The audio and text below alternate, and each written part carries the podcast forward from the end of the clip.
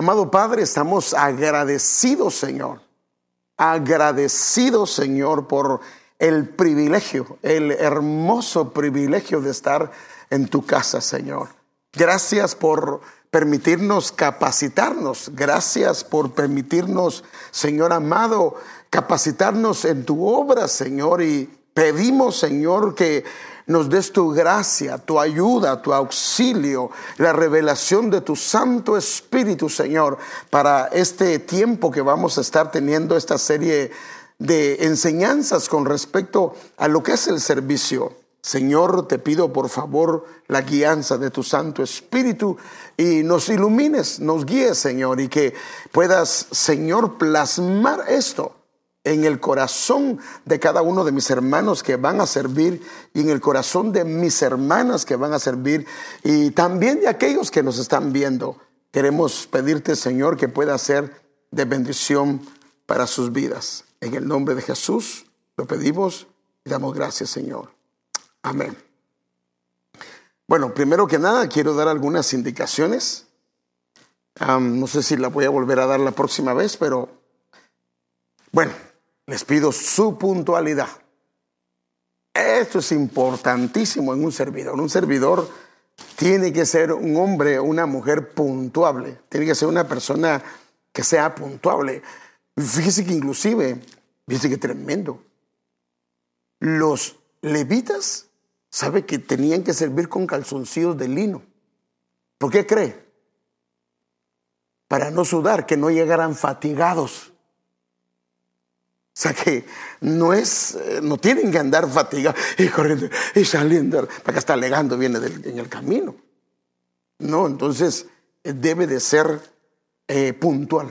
Una de las características de un servidor es que tiene que ser puntual y estar antes del tiempo. Dos, este,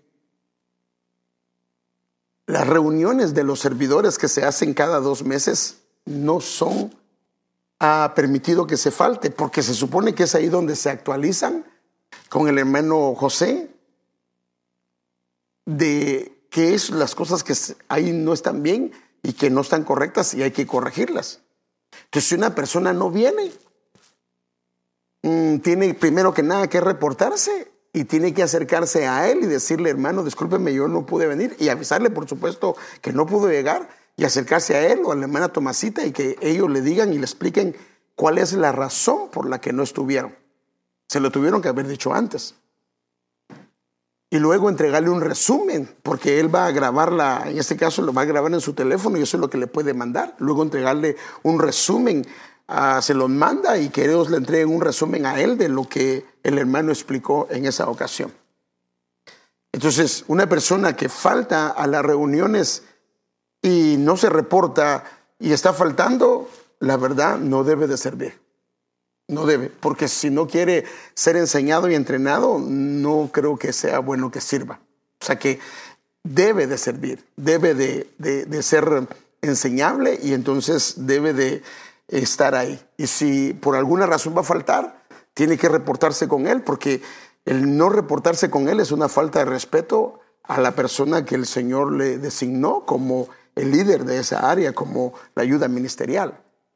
Y si va a faltar, entonces que eh, él le mande el resumen, que lo pidan. No tiene que ser el hermano José que tiene que estarle diciendo, lo puede hacer, pero es el hermano o la hermana que tiene que decir, hermano, discúlpeme, ¿de qué hablaron? Y mándeme la plática que tienen en audio y a él hace su resumen por texto o si quiere a mano escrito, está bien, como quiera, y ya lo manda de regreso. Porque si yo no puedo respetar al hermano José, que es el encargado, y ignoro su autoridad, para empezar ya está mal mi servicio. ¿Sí o no? Porque no podemos, tenemos que respetar las autoridades que el Señor ha puesto. Y no podemos alzarle la voz tampoco a él ni a la hermana Tomasita. Por supuesto, tampoco ellos se los van a alzar, pero no sería correcto que ellos lo hagan, ni, ni que usted lo haga. Ahora, estas enseñanzas, eh, yo me he estado dando cuenta que tenemos que hacer algunos ajustes y algunos arreglos. Y he visto la necesidad de poderlo hacer.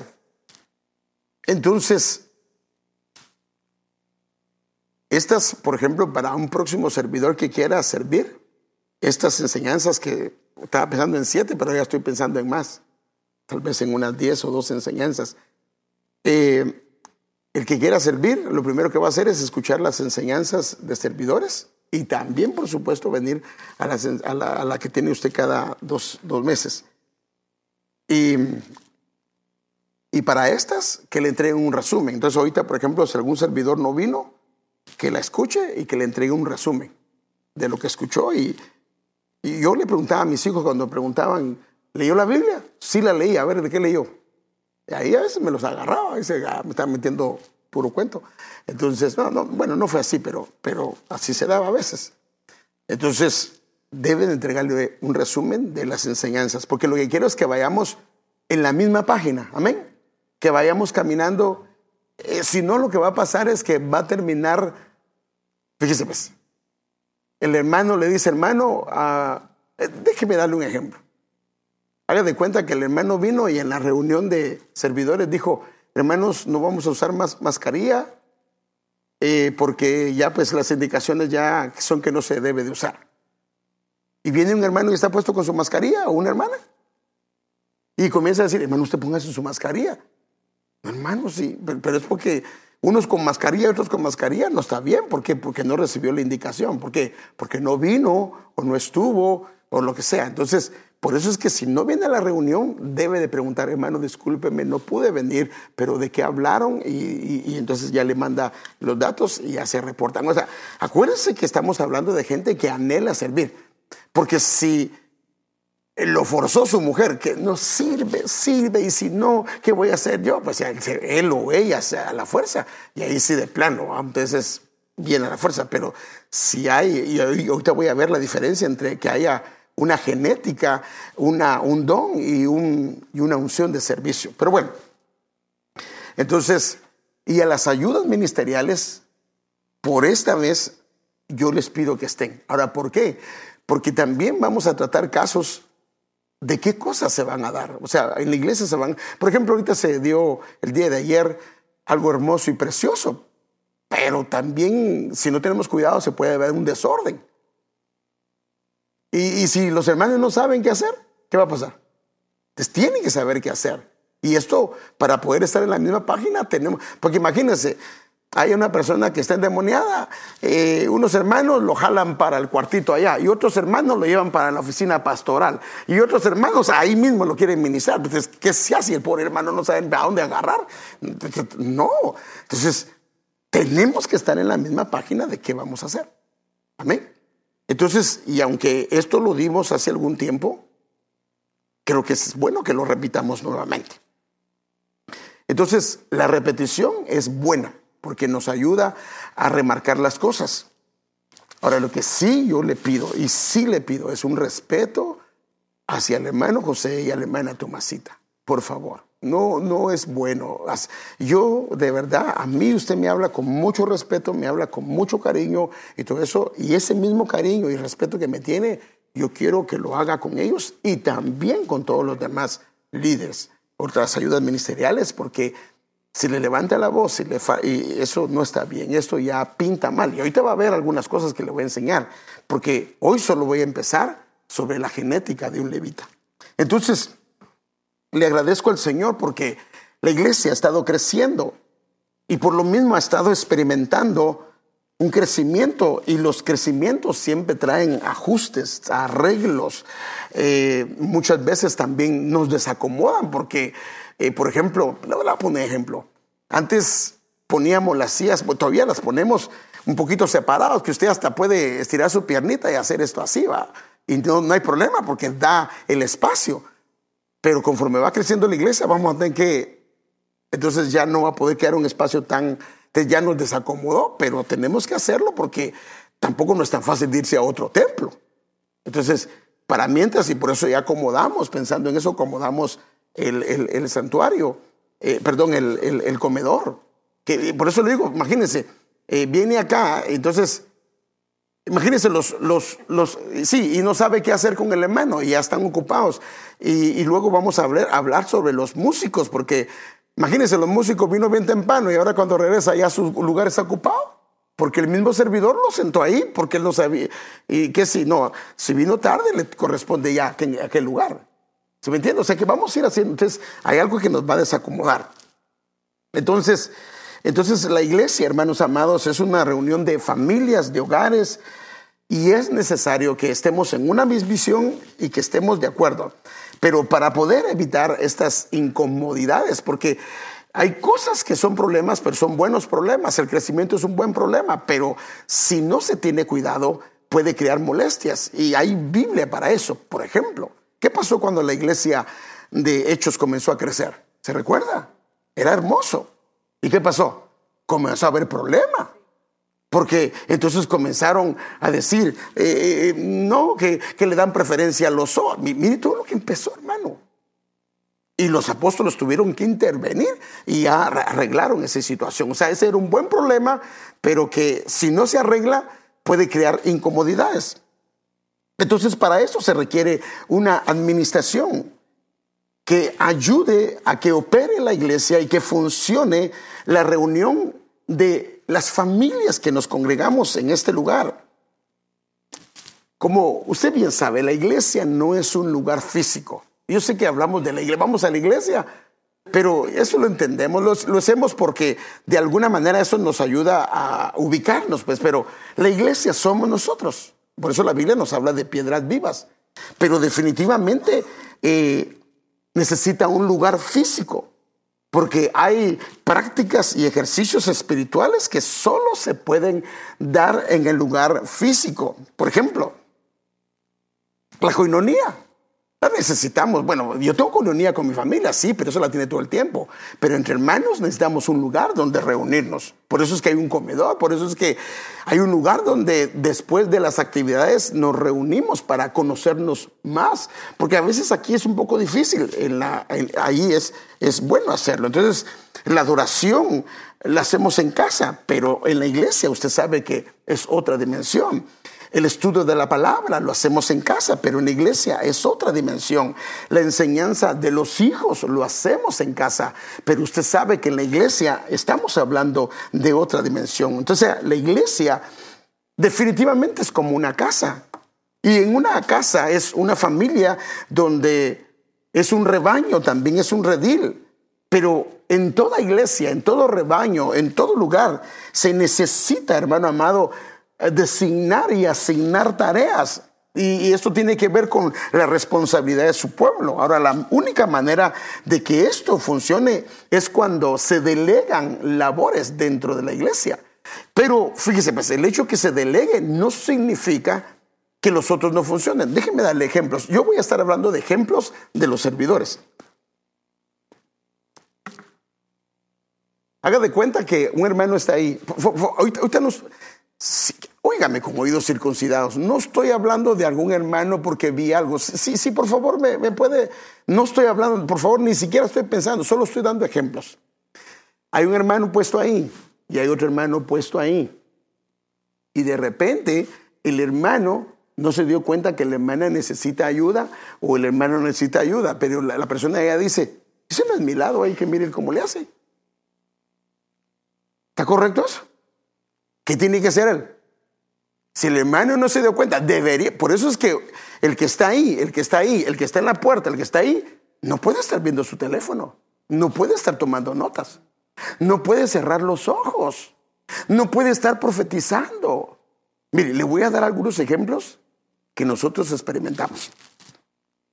Hay un familiar mío que lo pusieron en la iglesia, era una iglesia pequeña. Y el pastor le dijo, esto es un familiar mío, se, lo digo de primera mano. No le digo quién es porque no quiero que se sienta avergonzado. Estoy hablando de hace muchos años. Lo pusieron en la puerta, pero el servicio estaba bueno, hermano. Como se puso ayer, estaba, pero calidad. Se metió, que lo sé. Bien metido. a él lo pusieron en la puerta y, y estaba bien metido. Pero recuérdese que aquí no hay perros. Pero en nuestros países hay perros por todos lados, hermano. Y entonces, él estando así, se le metió un perrito. Se fue hasta el púlpito el perrito.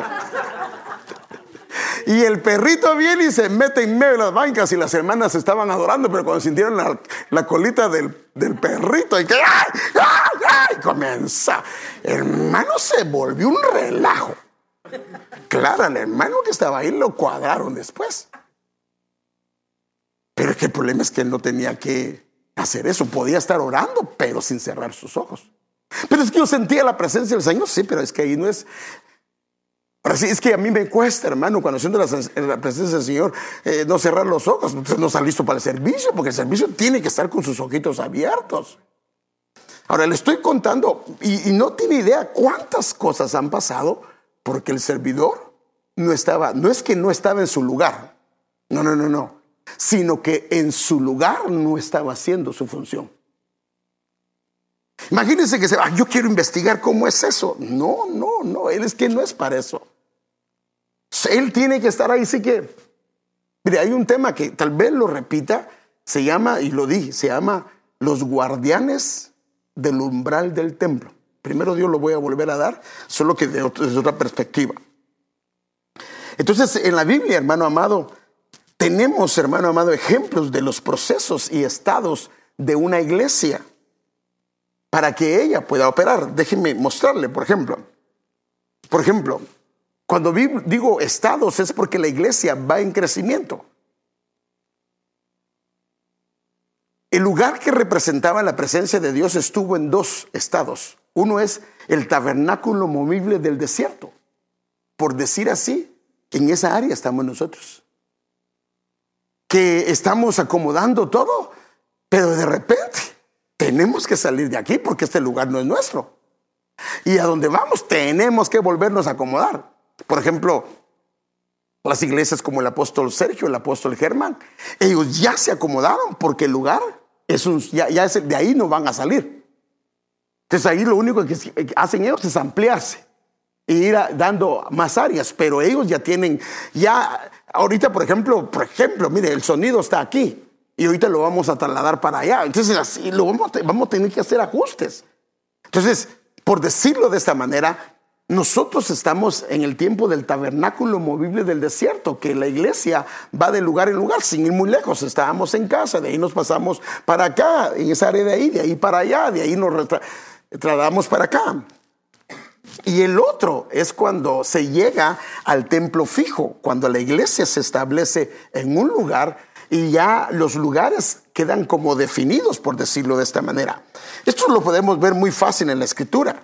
Usted sabe que Israel salió de Egipto, por decirlo de esta manera, la iglesia salió del mundo y empieza su caminata por el desierto. Ahora, estas etapas eran, en el caso del tabernáculo, eran temporales, porque era temporales porque era movible. Y, hermano, no solo el tabernáculo, sino, mire, mire, déjenme darle un ejemplo.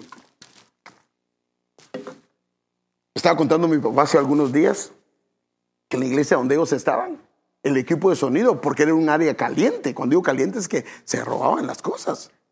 Y ya se había oído que la gente no respetaba. Y entonces ellos tenían que levantar el equipo de sonido, la batería, todo lo tenían que levantar.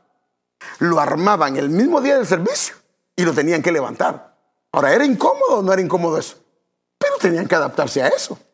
Alguien tenía que hacerlo. Entonces, esa es la diferencia cuando ya hay un lugar fijo. Entonces, se tiene que acomodar uno al, lugar, al área, al ambiente. Pero cuando ya entraron en la tierra prometida, el Señor les dio el templo fijo, donde ellos podían servir al Señor, pero era muy diferente al tabernáculo, porque en el tabernáculo, hermano amado, tenía, o sea, el tabernáculo y el templo tenían el mismo propósito, pero la manera de servir en ambos era muy distinto. Entonces, porque esto es importante entenderlo, porque en lo que llegamos al templo, al templo fijo, que el Señor nos va a dar, yo sé que el Señor nos va a dar, y es donde vamos a establecernos, entonces a hacer muchos acomodos. Muchos acomodos. Miren, hermano, si este fuera un lugar caliente, tendríamos que guardar la batería, tenemos que guardar todo eso. ¿Qué, qué es mejor, guardarlo o tener que comprarlo otra vez? guardarlo. Ahora, ¿a quiénes no van a estar contentos con eso? ¿Ah? No, los de la alabanza, pero los servidores. Porque a ellos les va a tocar qué hacer.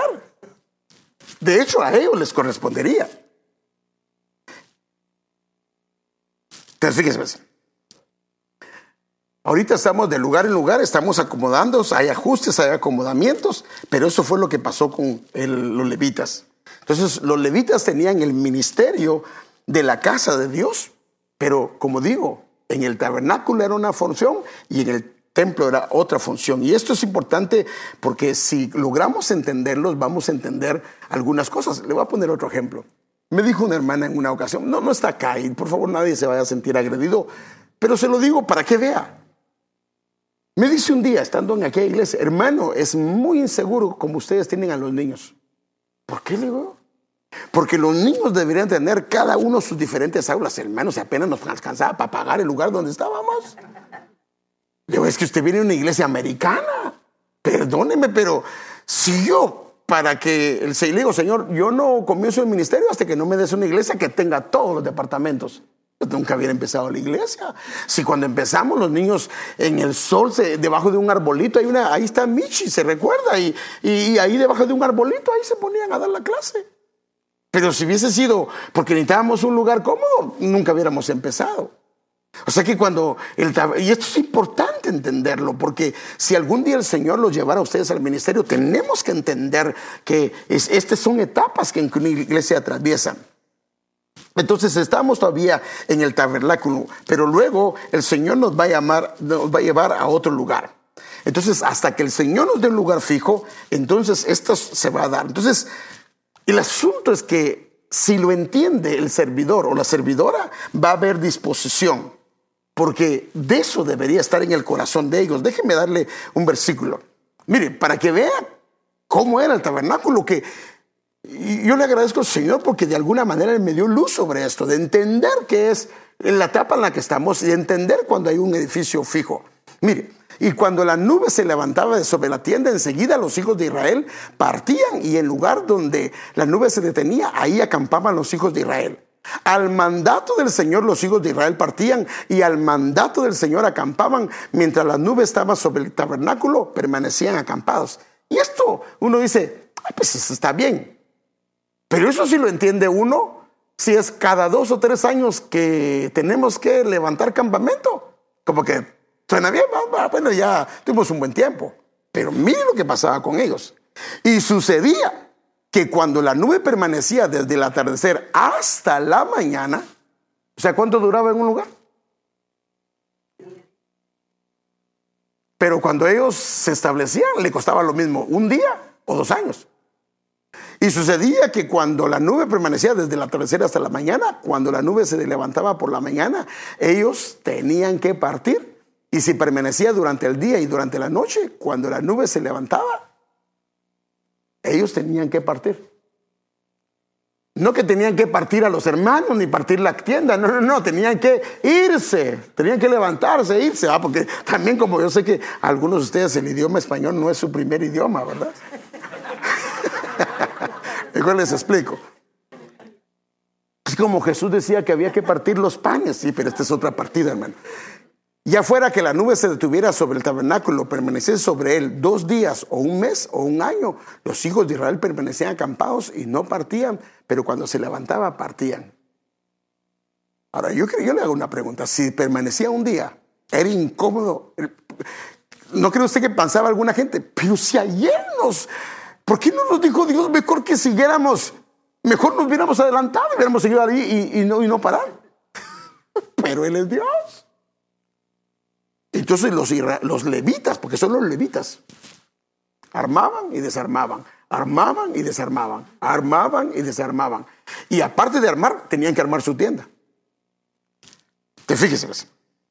Entonces, tanto para establecerse, para partir, para caminar, para funcionar, ellos necesitaban organizarse. Y hermanos, de hecho, el Señor les dio cómo deberían de hacerlo. ¿Quiénes son los que se encargarían de las cortinas de afuera? ¿Quiénes se encargarían de los utensilios? Hermano, está, está escrito en la Biblia de quiénes se encargaban de cada uno de eso. Entonces ellos estaban, estaban organizarse, ponerse de acuerdo y enseñarle a sus hijos cómo hacerlo. En este caso, enseñarle a los que entran al servicio. Ahora, fíjese, ¿ves? Por decirlo de esta manera, los que se vuelven padres son los que ya llevan algún tiempo. Y los que se vuelven hijos son los que están entrando.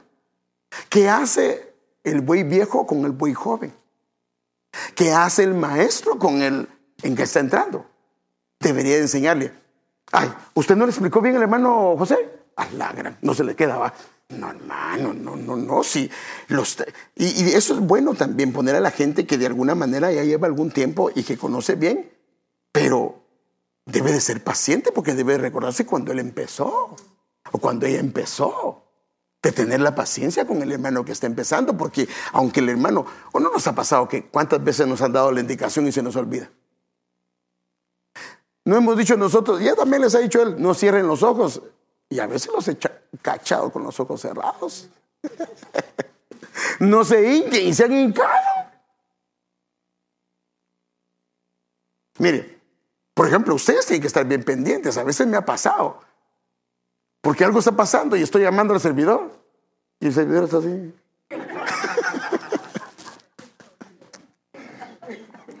Primero me miran los invitados. Ya casi, ya casi el que estoy orando me dice, ¿quiere que se lo vaya a llamar? Pero no debería ser así, sino que, mire, cuando hay una administración, tiene que estar viendo lo que está pasando, pero observen, porque a veces le voy a decir, ayúdeme, ayúdeme. Y también, por ejemplo, ahora tampoco se trata, por favor, miren, no se trata tampoco que los trastes de, o estos recipientes para liberación, los pongan aquí en el púlpito, porque si no, desde que momento que va a orar a uno y le muestran eso, dice que me van a sacar a mí. eso no, no, déjenlos en un lugar, pero prepárenlos. Ustedes deben de prepararlos. No que, ¿y dónde están? No, tienen que tener un lugar asignado donde deben de estar.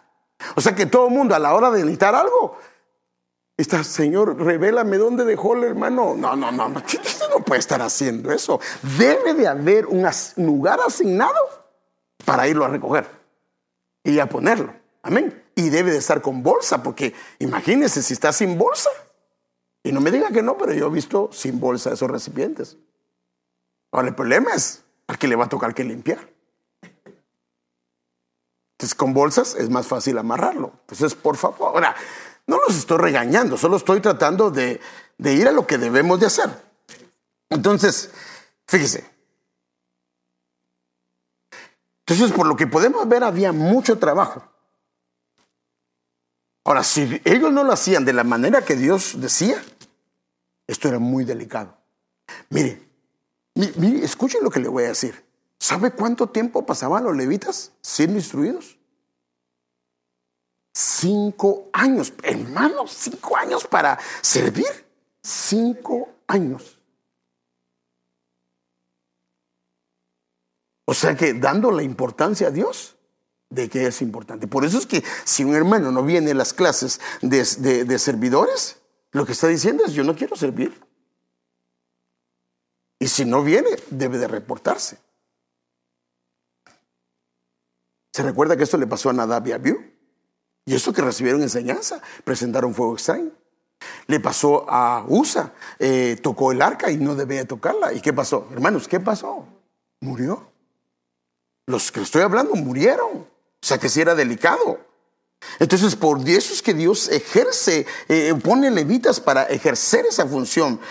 Y yo por eso, el día de hoy, yo quisiera eh, tratar este tema, hermano. Y voy a empezar más que todo con el llamado, la genética de levita, los levitas llamados al ministerio del tabernáculo. Pude haber puesto el templo, pero como yo lo que logro entender es que todavía estamos en ese proceso del tabernáculo por los cambios que estamos yendo. Ahora, para ejercer este llamamiento, debe de venir de parte de Dios. Porque Él es el que escoge, Él es el que designa, Él es el que establece el llamamiento. Porque usted sabe que los dones y los llamamientos son irrevocables, pero definitivamente vienen de Él. Mire, Me voy a adelantar, pero solo déjeme ver algo y ahorita regreso acá. Yo he logrado notar esto. Ahorita lo voy a ver porque poquito a poquito lo voy a ver. Uy, antes que se me olvide, lo vamos a hacer de 7 a 8 y a las 8 vamos a parar y vamos a dar una media hora de preguntas. ¿Ok? Si no le puedo contestar, pues le voy a contestar al el otro. Pero vamos a dar eso. Entonces, algunas cosas las va, su respuesta las va a escuchar durante algunas enseñanzas y otras tal vez no, no se me ocurrió a mí o al hermano José y entonces, eh, por favor, no la hace. Entonces, hay levitas que tienen la genética de levita. Ahora ellos son levitas no solo en la iglesia, son levitas no solamente cuando les toca el privilegio, sino todo el tiempo. Es más, ellos, aunque no sea su día, están dispuestos a decir, hermano, ¿quiere que le sirva? Y hermano, ¿y cómo lo veo yo? Es, por ejemplo, hay que levantar sillas, el que no le toca ese día, no levanta. Entonces, sí, está ejerciendo una función de levita, pero no tiene la genética de levita. Hay otros que tienen el don de servicio. Esto lo puede ver en Romanos 12:7. Ahora ellos sí ya van más allá. El otro tiene una genética, está, es nato en él, que Dios se lo dio. Y el otro es un don que Dios le dio. El Espíritu Santo le dio. Ahora ellos tienen el don y, lo ejercen, y lo ejercen. Y hay otros que ejercen una unción de servicio. Ahora, el que ejerce la unción de servicio es que se mete en una atmósfera y opera en esa atmósfera. Ejemplo, por ejemplo, Saúl no era profeta, pero se metió en una atmósfera de profeta y ¿qué comenzó a hacer? Comenzó a profetizar. Ahora, ellos Definitivamente solo es cuando de repente el pastor habló, hermanos, y hablando del servicio, y terminó el servicio, levantemos la silla y se puso el con todo gusto, una atmósfera de servicio. Ahora, el asunto es que si un servidor solo tiene una atmósfera de servicio, va a batallar para que venga temprano. Va a batallar. Ejemplo, mire. Lo correcto es que cuando se vayan los levitas, que son los servidores, dejen recogido todo. No dejen botellas. No, a mí no me corresponde recoger botellas. Si yo no No, no, no, no. Si es levita. La casa del Señor tiene que quedar limpia. Que la recojan los que la pusieron. ¿Para qué las usan, pues? No, si es levita. Ahora, si, si tiene genética, él no tienen que decirle. Si tiene don de servicio, no tienen que decirle. Si tiene una unción o opera bajo una unción, le va a costar. Por ejemplo, hay que dejar los baños limpios. Por ejemplo, hay que, eh, ni bien viene y ve que hay basura. No, no, no, a mí hoy, es mi día de servicio. Los que le toca limpieza, limpieza. No, si viene y entra y ve que hay basura, no le tienen que decir. ¿Qué tiene que hacer? Agarra la aspiradora y comienza a limpiar. Aunque el, aunque aunque el grupo que le tocó anteriormente mm, no lo hizo. Ya después, pues el hermano José se va a encargar de eso. Porque también él puede decirle, pero a lo que me refiero es que no tienen que decirle, hermano, ¿por qué? Pues a mí no me tocaba, acuérdese, usted me puso aquí en la puerta. Y no hace que entrara alguien que no conocemos. Y era las seis de la tarde, hermano. Que no tiene para eso. Entonces, podemos operar en esas tres cosas. Ahora, el deseo de Dios es que tengamos la genética de Levite. Entonces ahora lo va a ver, porque ahora lo voy a ver con usted. Padre, ¿dónde me quedé?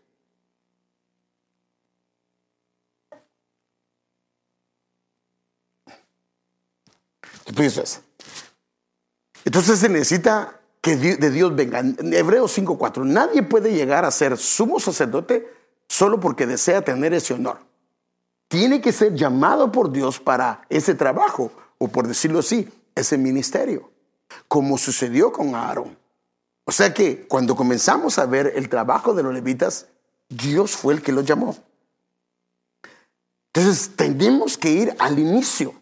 ¿Dónde pasó? ¿Dónde empezó todo? ¿Cómo fue que fueron llamados? ¿Qué trasfondo tienen ellos? Porque esto es importante, el llamado de Dios de los levitas para el servicio del templo, cómo empezó y dónde empezó. Entonces vemos en números, capítulo 3, versículo 44 al 45, dice, entonces habló el Señor a Moisés diciendo, toma los levitas en lugar de todos los primogénitos entre los hijos de Israel y el ganado de los levitas. Tómalos a ellos. Los levitas, ahora mire, mire el honor que tiene un levita. Los levitas serán de qué? De él. Yo soy el Señor. O sea que si tocan a un levita con genética, van a ver en serios problemas.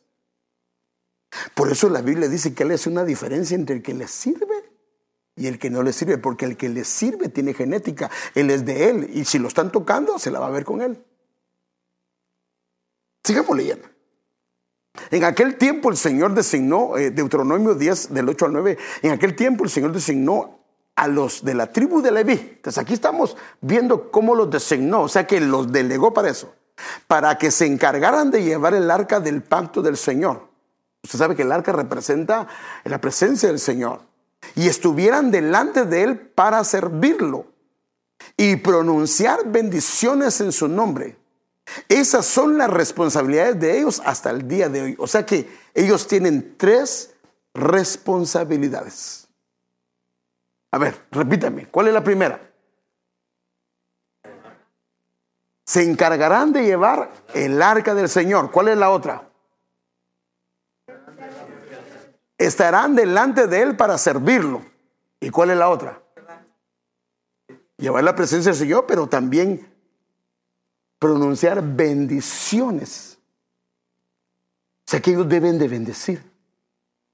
Deben decir. O sea, hermano, aquí podemos ver esta descripción que Dios hace de las responsabilidades de los levitas, llevar el arca. No solamente físicamente cargar todo el tabernáculo de un lugar a otro, sino llevar la presencia a donde, que eh, ellos ejerzan su función dentro de la casa, que la presencia de, esté de Dios con ellos. Estar delante de Él para servirle en todo. Donde el Señor va, o sea, si el Señor va para allá, para allá le sirven. Si el Señor va para allá, para allá le sirven, porque para ahí va la nube. Y ante todo que ellos están pronunciando bendiciones para ellos. O sea que aquí podemos resumir las funciones de un levita en tres. Ahora, quiero pedirle un favor, que este texto se lo guarde bien porque un día le va a preguntar. Porque le va a preguntar cuál es. O sea, el apóstol dice, ¿cuáles son las descripciones de trabajo de un levita? Ahí está. Claro que hay un resumen de las descripciones. ¿Qué pasaje era? Ah, ¿qué pasaje era? Ahí ya lo va a probar, está bien. Entonces, este es el pasaje. Que se encarguen de llevar el arca, que les sirvan delante de él y que pronuncien bendiciones. Esto lo podemos ver muy fácilmente en esto. Entonces, vea, sigamos leyendo. Es por eso que la tribu de Leví no posee ninguna parte ninguna parte ni porción de la tierra como los demás tribus israelitas. El propio Señor es su preciada posesión, tal como el Señor Dios de Israel les dijo a los levitas. O sea que, hermanos, y le estoy diciendo que a causa de esas tres funciones, o perdón, tres responsabilidades, el Señor les pertenece. El Señor es su propiedad. Esto está tremendo, hermano. Ahora, esto lo puso el Señor en el tabernáculo movible, pero Dios lo vuelve a ubicar, fíjese que de alguna manera, y a confirmar cuando ya hay un templo fijo, cuando va a haber un templo fijo a través del rey David. Mire lo que hace Dios, David. David da confirmación del llamado de los levitas. O sea que entró en el tabernáculo, él pudiera haber decidido, pero es que cuando ya está la era, la era eh, davídica o la era de los reyes o la monarquía, el Señor lo quitó. No, el Señor lo vuelve a confirmar que eso está hacia ellos. Entonces, mire, pues David construyó, y Primera Crónicas 15 del 1 al 2, David construyó varios edificios para sí en la ciudad de David. También preparó un lugar para el arca de Dios y levantó una carpa especial para ella. Después ordenó, este es el mismo pasaje, solo que este es el versículo 2. Después ordenó, nadie, ahora mire qué tremendo hermano, excepto los levitas podrán llevar el arca de Dios. El Señor los ha elegido a ellos para que carguen el arca del Señor y para que les sirvan para siempre. Ya, mire, hermano, o sea, confirmándolo de lo que Moisés hizo, lo está confirmando David, que usted sabe que el, ¿qué es el tabernáculo que el Señor iba a volver a restaurar? ¿No es el tabernáculo de David? O sea que esto sigue vigente. El servicio de los levitas, el llamado de los levitas sigue vigente. Entonces yo quiero entrar en algunas cosas. ¿Cuál es el origen genético de los levitas? Porque aquí es donde yo quiero llevarlo, porque ya vimos que hay genéticas, hay, perdón, hay, hay, hay levitas que pueden ser con genética de levita. Hay levitas que pueden ser con don de levita, que se les dio, no, no, no, nacieron ahí, pero el Señor se los dio. Y hay otros que están expuestos a esa atmósfera. Pero yo quiero que veamos algo porque la escritura tiene algunos detalles con respecto a los levitas que es importante porque desde el nombre de él tiene un significado cuál fue el propósito del por qué Dios lo trajo, pero también lo que pasó de que alteró su genética y, que distorsionó la genética de ellos. Déjeme darle un ejemplo. Por ejemplo, Sabemos que Abraham y Sara tuvieron a Isaac. Eso yo creo que nosotros ya llevamos algún tiempo, estamos claros, pero solo como una pequeña repetición. Isaac, eh, eh, tuvieron a Isaac como hijo, Isaac se casó con Rebeca, tuvieron eh, dos hijos, Esaú y Jacob. No quiero hablar de Esaú, sino Jacob. Y usted sabe que Jacob tuvo cuatro esposas. Tuvo a Lea, tuvo a Silpa, tuvo a Raquel y tuvo a Bila. Padre Santo.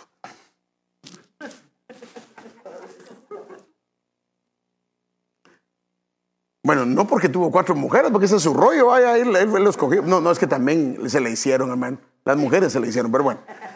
Pero entonces Leví es el tercer hijo. En el orden es el tercer hijo. Entonces, como era el tercer hijo de Lea, fíjese qué tremendo que el nombre de Lea también significa debilidad y significa cansado, pero el carácter del nombre significa unido. Ahora, mire lo que significa, hermano. Unido, ligado, juntado, adherido. O sea que la idea era que sirviera de lazo, de unión, para adherir, para juntar. Ahora, mire qué tremendo, hermano. Mire, o sea que su genética de él era para unir, era para eh, amarrar, para juntar, para poder adherir. Y si es la genética de él, ese es el inicio de su vida, ese fue el propósito del que el Señor lo, llamó a él. Entonces aquí lo puede ver, ese es el, ese es, el nombre de, de él, ese es el nombre. Ahora fíjese, esto inclusive lo vemos dentro del tabernáculo. Por ejemplo, ahí lo puede ver. Por ejemplo, ahí puede ver cómo estaban distribuidas las tribus. Y, por ejemplo, mire, aquí está. Estaba Gerson, Coat y Merari. Y ellos tres rodeaban el tabernáculo. Por ejemplo, Merari estaba en esa parte norte, Gerson estaba en la parte, creo que es este, y, los coatitas y Coat estaba en la parte sur. O sea que ellos eran el filtro para que la gente llegara hasta la casa del Señor. Imagínense, hermano. Por decirlo de esta manera, cuando alguien entra de afuera, el filtro ¿quién es? Es un servidor, ¿cierto? Él es el que lo recibe, él es el que lo atiende. Ahora, ¿cómo lo atiende? Hermano, si alguien, por ejemplo, si ponen allá a alguien, alguien que es, o hermana que es muy seria y muy enojada, no es ese lugar. Porque ¿cómo deberían de recibir a los hermanos que vienen? Imagínense hermano que viene y le dice, a gran usted hasta el fin se aparece. ¿Qué? Fue a rondar la tierra, le dice. A la le está diciendo diablo. Va. Como que del mundial viene. A hermano, hermano. ¿Por qué? Porque el hermano, dos años de la pandemia, no se apareció. Pero hermano, pero se le debe de decir eso. El otro tal vez viene, viene como el hijo pródigo, viene hermano amado bien maltratado. Entonces, ¿qué debería ser el que lo recibe? Con los brazos a bienvenido.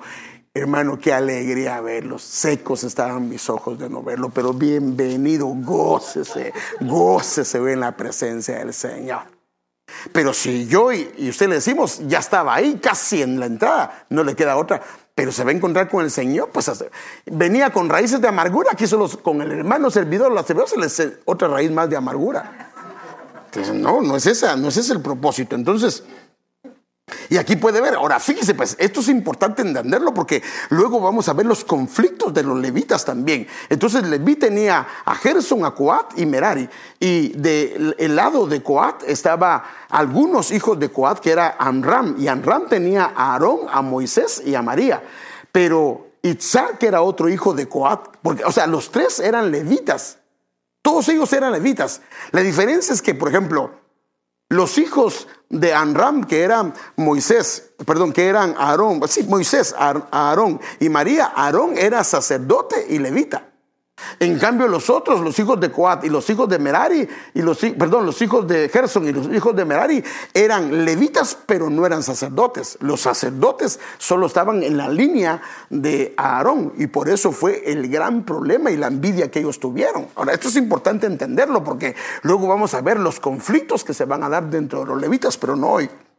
Entonces los levitas deben de acampar alrededor del campamento. Es, hermano, mire qué tremendo. No están lejos del campamento. Lo rodean.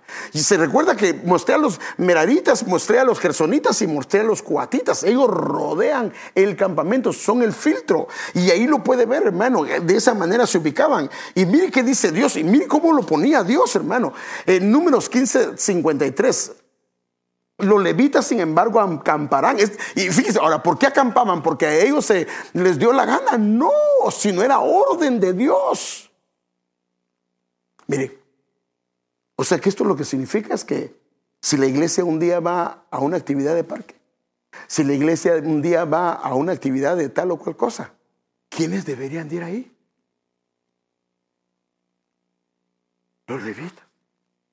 Y a veces los levitas, ah, pues ese día no me toca servir, sorry pastor. Pero hermano, yo lo que puedo ver es que los levitas rodean el campamento. Entonces, mire qué dice, los levitas, sin embargo, acamparán alrededor de la morada del testimonio para que no se desate la cólera divina sobre la comunidad israelita. A mí qué tremendo, hermano. A ellos corresponde la custodia de la morada del testimonio. Tremendo, hermano. O sea que es un privilegio enorme el que el Señor les daba. Entonces, ¿Dios le cambió la genética a los levitas? Porque hubo un problema.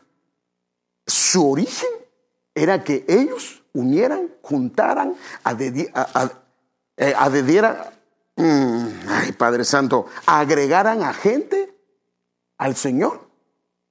Pero el problema es que cuando eran jóvenes, Leví y Simeón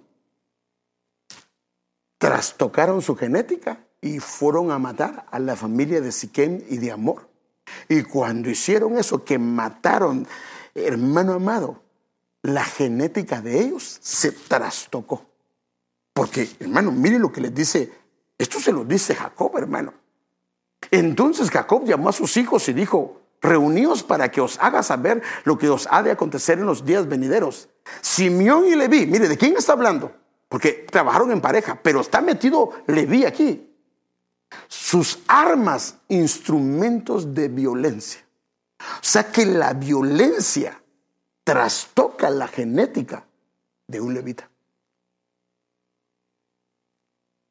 ¿Cómo le hablas a la gente? ¿Cómo te diriges a la gente?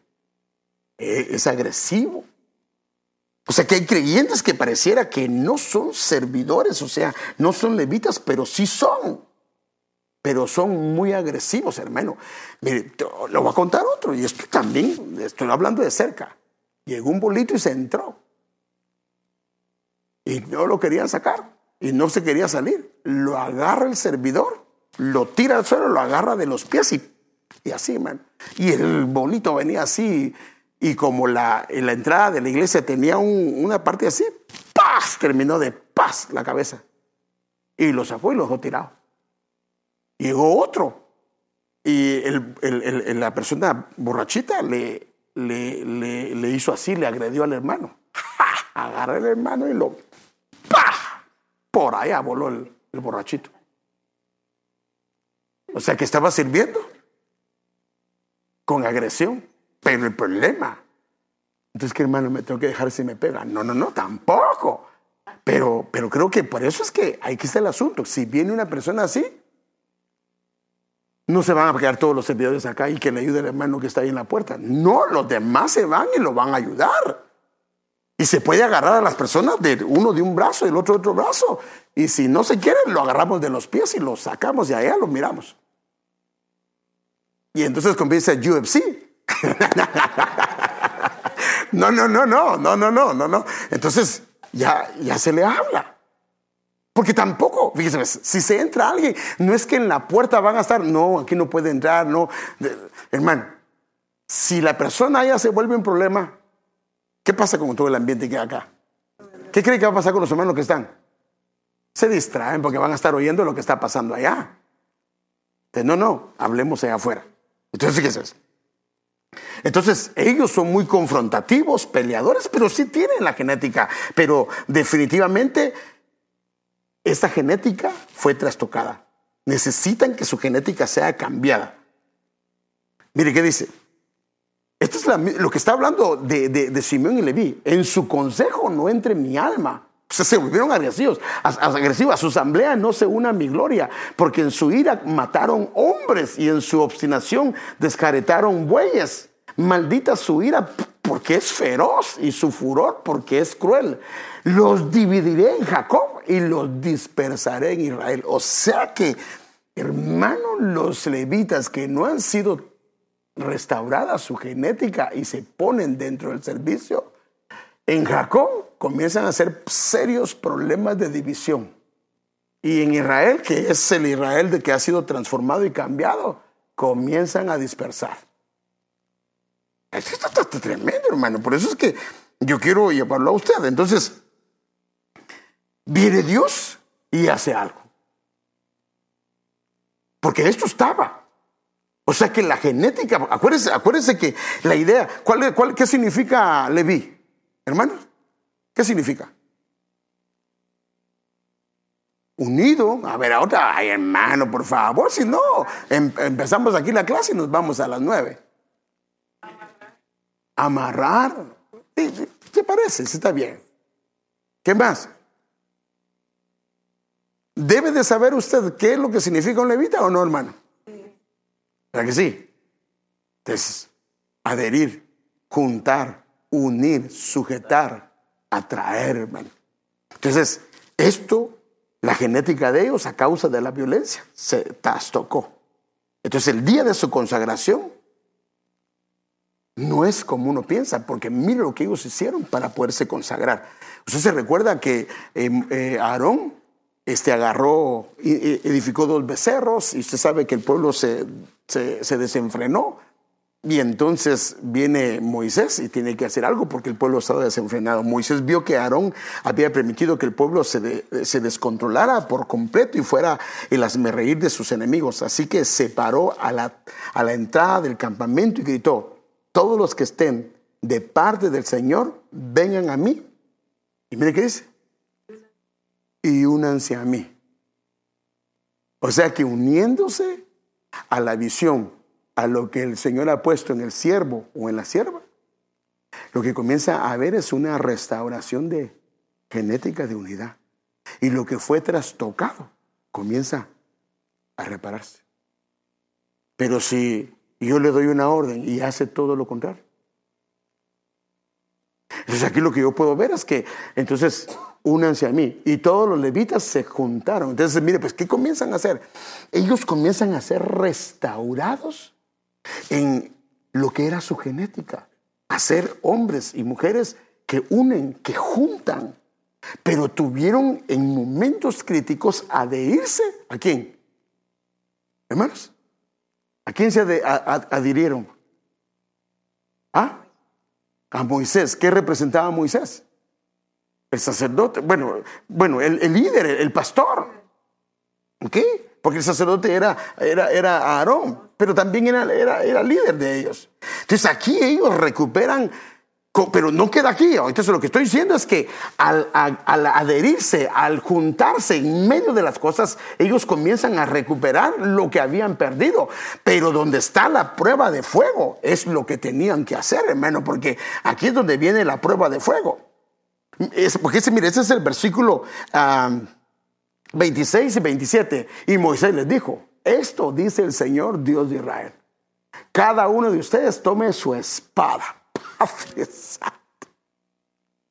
Recorre el campamento de un extremo al otro, maten a todos, incluso a sus hermanos, amigos y vecinos. Entonces los levitas obedecieron la orden de Moisés y ese día murieron unas tres mil personas. En otras palabras es, si le vas a servir al Señor, es que mi esposa no quiere que le sirva, hermano. Es que mi esposo no quiere que... Es que mi hijo dice que es muy tarde. No, no, no, no. Tienes que entender, amarás al Señor con todo tu corazón, con toda tu alma y con, todo tu, con todas tus fuerzas. Ahora, hay que entender que los niños hay que cuidarlos, pero tenemos que entender que si vienes a servir al Señor, tienes que cuidar esa parte. Porque tienes, hay hermanos que me tengo que ir. No, no, no. Si vienes a servir, si, si te toca que servir, tienes que ver qué haces. Y cuidar a tus hijos, sí, pero tienes que tener la manera de hacerlo. Ahora, lo que estoy viendo yo acá es que ellos recuperaron su genética cuando ellos, hermano amado, no que se desecharon a sus hijos, sino que ellos pusieron en orden lo que debería de poner en orden. Porque mire, ¿qué dice el pasaje que sigue? Eh, perdón, no el pasaje, sino mire, este es el versículo 28. Entonces Moisés les dijo a los levitas, hoy se consagraron a sí mismos o sea que ellos se volvieron a consagrar. Cuando ellos determinaron servirle, ya no si quiere él, si quiere ella, si, es que mi hijo me dice que es muy largo el servicio, es que mi hija dice que eh, no, no, no, no, no. Hoy se consagraron a sí mismos para el servicio del Señor, porque le obedecieron aun cuando tuvieron que matar a sus propios hijos y hermanos. Por favor, no estoy hablando de algo físico. Hoy se ganaron una bendición. Está tremendo, ¿ah? Entonces, Levita nació con su genética para servir. La violencia la trastocó. Y, cuando los bendijo a Jacob, pues les dijo que los iba a dispersar y los iba a dividir en medio de su pueblo. Y Moisés viene y en un solo acto recuperan su genética original y entonces comienzan a servirle como al Señor le agrada. Entonces, hermanos amados, lo que estoy mostrando hoy es que cómo se perdió la genética y cómo se recupera la genética.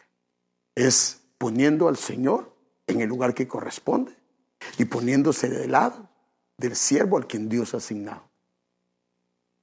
Porque, hermanos, si yo le doy una orden y hace lo contrario, entonces nos está uniendo. Y fíjese que en lo literal es esto, porque Haga de cuenta que, haga de cuenta. Solo le estoy poniendo un ejemplo, por favor. Que yo le dijera al hermano, mire hermano, hágame favor, yo quiero que vengamos hoy más temprano. Y, y, le explico la razón del por qué. Y viene él y le comunica a los hermanos, hermanos, fíjese que venimos a las seis, pero vamos a venir ahora a las cinco y media. ¿Pero por qué, hermano? Pues no sé, porque el pastor quiere que vengamos más temprano. Pero dice que hay que venir más temprano. Pero hermano, yo no he salido de mi trabajo. Pues no sé, yo creo que él no ha considerado eso. ¿Qué está haciendo? ¿Está uniendo o está desuniendo? Desuniendo. Pero va, la otra moneda.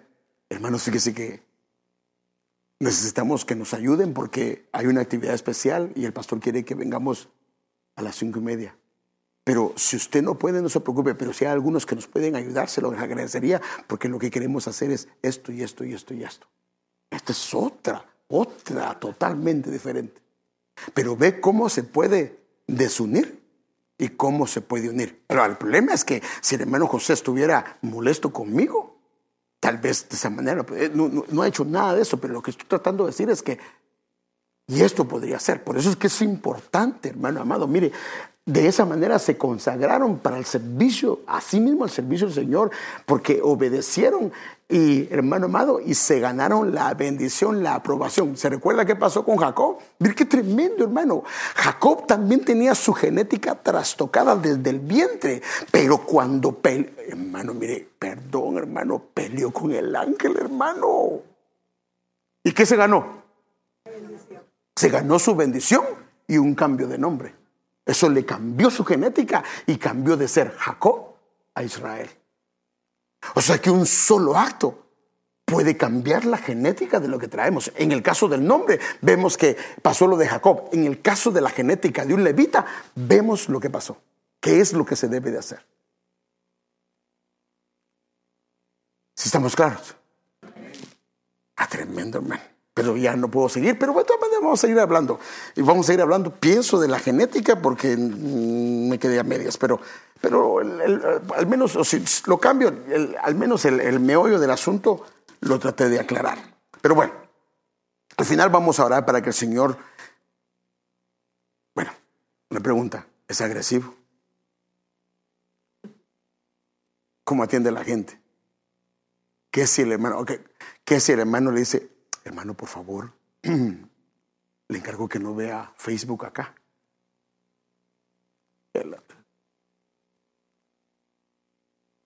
Hermano, ¿usted qué cree que es? Usted está en la casa de Dios. Sabe que aquí le puede caer un rayo. No sabe que murió Nadab y por presentar fuego extraño. A la ¿Y qué si el hermano? ¿Y a mí qué? Porque hermanos, hay gente que es agresiva. ¿O qué si lo siente, hermano? No se siente ahí, por favor, si no sientes allá. Y el hermano no se sentó. Y el otro dice, o lo siento o se sienta. Padre Se le evita que cambiarle la genética porque si no... Entonces, ¿cómo es usted? Es quisquilloso, quisquillosa. No, hermano, es que a mí hay que no me toquen, porque si me tocan me van a conocer.